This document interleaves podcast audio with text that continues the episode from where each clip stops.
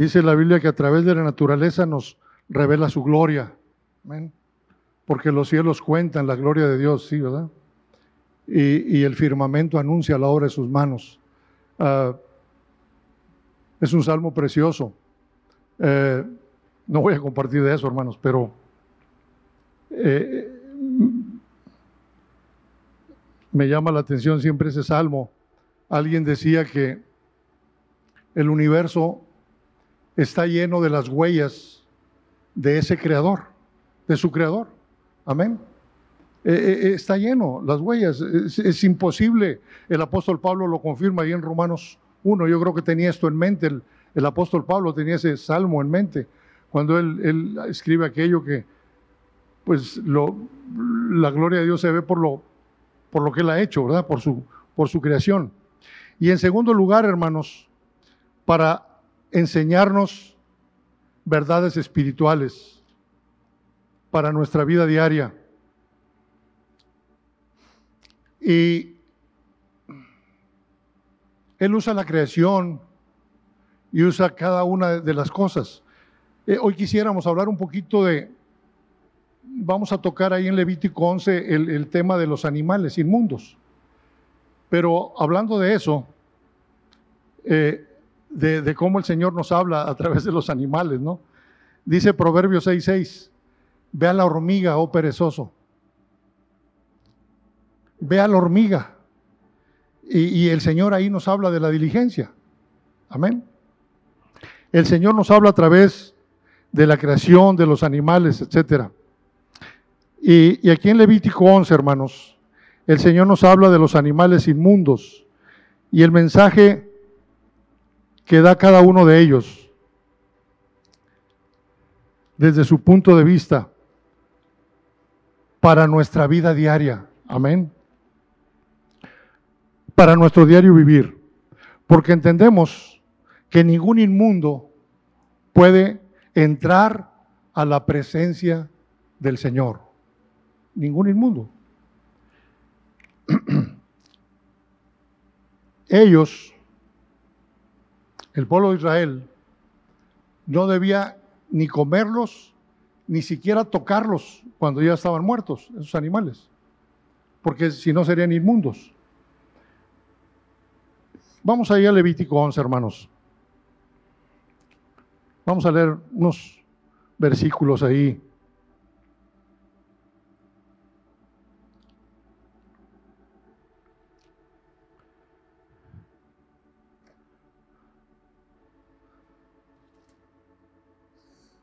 Habló Jehová a Moisés y Aarón diciéndoles,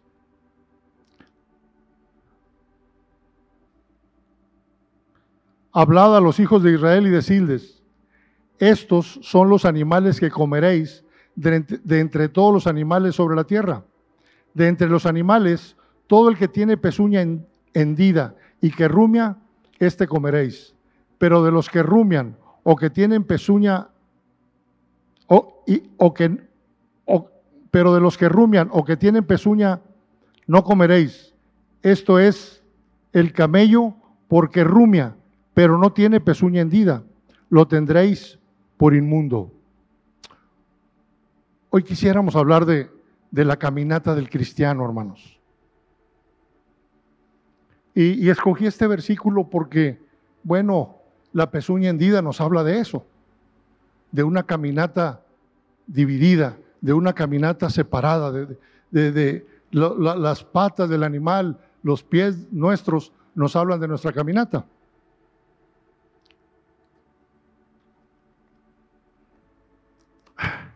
Pero dice que los animales limpios tienen la pezuña hendida y rumian.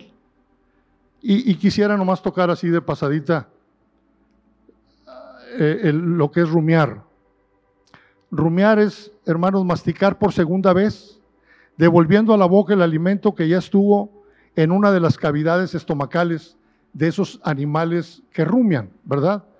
Eh, tienen el estómago de, esos animales, tienen cuatro cavidades. Y ellos, mayormente en estado salvaje, tienen la necesidad de, rumiar porque eh, los acechan ahí los depredadores. Entonces ellos solamente están tragando realmente sin masticar la hierba o el zacate que comen y pasándolo al estómago. Y cuando ya se sienten en un lugar seguro, entonces ellos eh, eh, de esa cavidad donde estaba el, alimento que comieron, lo, devuelven y, empiezan a, a masticarlo por segunda vez. Y esta es una de las características de los animales herbívoros. Y una figura de rumiar, hermanos, según el diccionario, es considerar despacio algo, considerarlo detenidamente. Amén.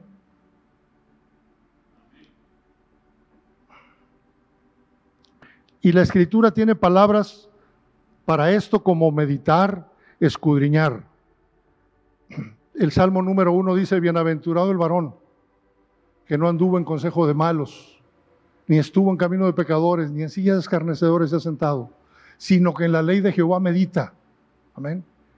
En su ley medita de día y de noche. Amén. E-, es aquel que rumia la palabra, aquel que medita. Lo que estaba haciendo Natanael, hermanos, debajo de la higuera. ¿Se acuerdan de Natanael? Eh, Natanael dice que los judíos tenían una higuera y una parra. Era una tradición judía. Eh, tenían una higuera y una parra donde ellos normalmente salían a meditar en la palabra. Cuando Felipe le dice a Natanael, hoy hemos encontrado al Mesías. Natanael acababa de estar ahí debajo de la higuera meditando. Y, y Natanael, un poquito así escéptico, dice, ¿de Nazaret puede salir algo bueno? Y, el Señor le dice a Natanael cuando lo ve, un verdadero israelita en el cual no hay engaño. Y le dice, ¿de dónde me conoces? Antes de que fuera Felipe ahí contigo, cuando estabas debajo de la higuera, cuando estabas rumiando mi palabra, cuando estabas masticando, meditando, ahí te vi. eso, hermanos, quitó todo el escepticismo de Natanael, ¿verdad? Gloria al Señor. Otra característica de los animales limpios, hermanos, es su pezuña hendida. Ahí en Levítico 11.4, el camello rumia, dice Levítico. El, el camello es un rumiante, tiene esa característica, pero no tiene pezuña hendida. Dice, por tanto lo tendréis por inmundo. En el inglés dice, no divide la pezuña. Todos sabemos que los pies nos hablan de la caminata. No hay una división en, la caminata eh, de, este animal. Es lo que nos está diciendo. Nuestra caminata nos habla de nuestra forma de vida, de nuestro diario vivir. Dice la Biblia que Enoch caminó con Dios siempre los personajes, hermanos, cuando nos hablan de, de Ananías y Zafira, inmediatamente viene la avaricia, la codicia. Si nos, si nos hablan de Salomón, pues aparece la sabiduría y, tal vez la multitud de esposas que tenía este hombre, ¿verdad? Eh, y, y cada, cada, cada, cada personaje en la escritura tiene su rasgo característico.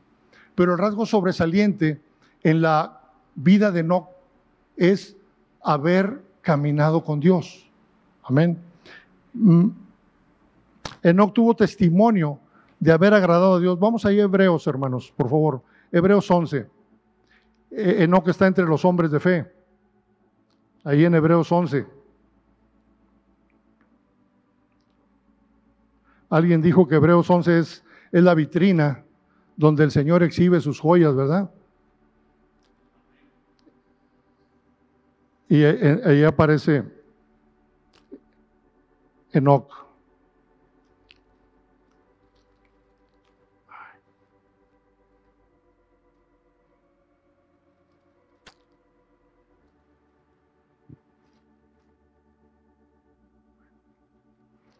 Hebreos 11 dice, por la fe no, fue traspuesto para no ver muerte y no fallado porque lo traspuso Dios. Y antes que fuese traspuesto, tuvo testimonio de haber agradado a Dios. Antes de ser traspuesto, de ser trasladado, hermanos. Amén. Dice que él tuvo testimonio de haber agradado a Dios. Y ahí en Génesis 5 dice que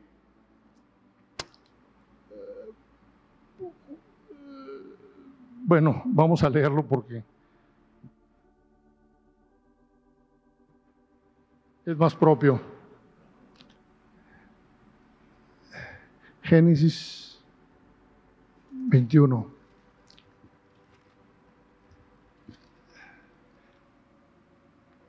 Y fueron todos los días de Jared 99, no, 962 años y murió. Vivió Enoch 65 años y engendró a Matusalén.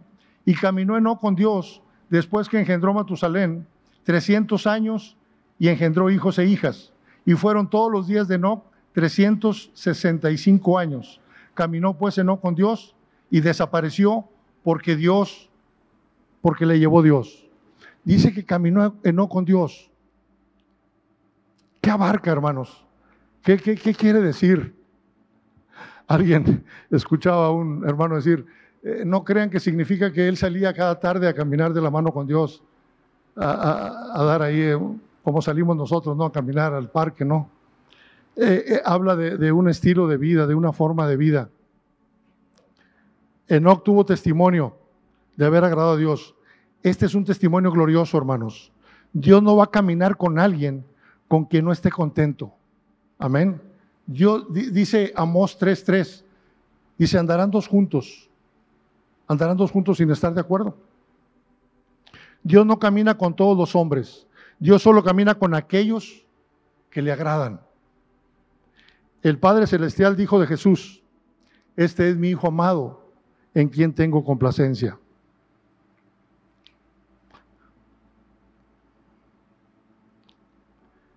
Si no nos ponemos de acuerdo con alguien, no podemos caminar con esa persona. Amén. Dios no puede caminar con aquellas personas que no le agradan. Caminar juntos implica amistad, compañerismo, intimidad, amor. Eso es caminar juntos. Y esto no puede existir entre Dios y un alma a menos que el hombre sea, sea aceptado por el Señor. Caminar con Dios, hermanos, es caminar en la misma dirección de Él, en obediencia a Él. El camello nos habla de una división en nuestra caminata. El camello no tiene esa división, por eso es inmundo. El Señor, hermanos, en Ezequiel 22, 26, el Señor se queja de los sacerdotes, amén, y de su pueblo, porque no hicieron diferencia entre lo santo y lo profano. Amén. Esa es una caminata dividida, es discernir, hacer separación entre lo santo y lo profano. Hay más ejemplos en la escritura de gente que no, no sabía, hermanos, discernir entre lo, entre lo limpio y lo, y lo inmundo. En Malaquías 2.7, el Señor reprende a los sacerdotes porque los, dice, porque los labios del sacerdote han de guardar la sabiduría y de su boca el pueblo buscará la ley porque mensajero es de Jehová de los ejércitos. Y el Señor dice a los sacerdotes, mas vosotros os habéis apartado del camino. Su caminata, hermanos, era el problema. Tenían problemas estos sacerdotes con su forma de vida. Amén. Dice, habéis hecho tropezar a muchos en la ley. Ahí en Segunda de Reyes, hermanos, en el, capítulo 17, verso 33, nos dice que los de Samaria honraban y temían a Jehová, pero honraban a sus dioses. Ellos honraban y temían a Jehová, pero también honraban a sus dioses. ¿Cuántos de nosotros hoy todavía, eh, eh, hermanos, tenemos algunos ídolos por ahí, algunos dioses, algunos dioses? No había una separación, hermanos, entre lo santo y lo inmundo en estos hombres, en los, en los de Samaria, porque temían a Jehová, pero tenían sus ídolos todavía. Entre, no hacían una separación entre lo limpio y lo inmundo, entre lo santo y lo profano. Y jueces 13 nos habla de un hombre. Yo creo que todos nomás al oír de jueces 13 sabemos de quién estamos hablando, ¿verdad? La vida de Sansón, un hombre usado por Dios, un hombre sobre el cual descendía el Espíritu de Dios, pero no había una división en su caminata, no había una separación entre lo limpio y lo inmundo. Su forma de vida no agradaba al Señor.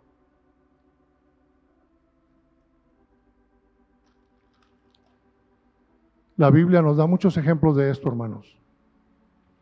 Los hijos de Elí eran sacerdotes, pero ellos no tenían un, buen testimonio.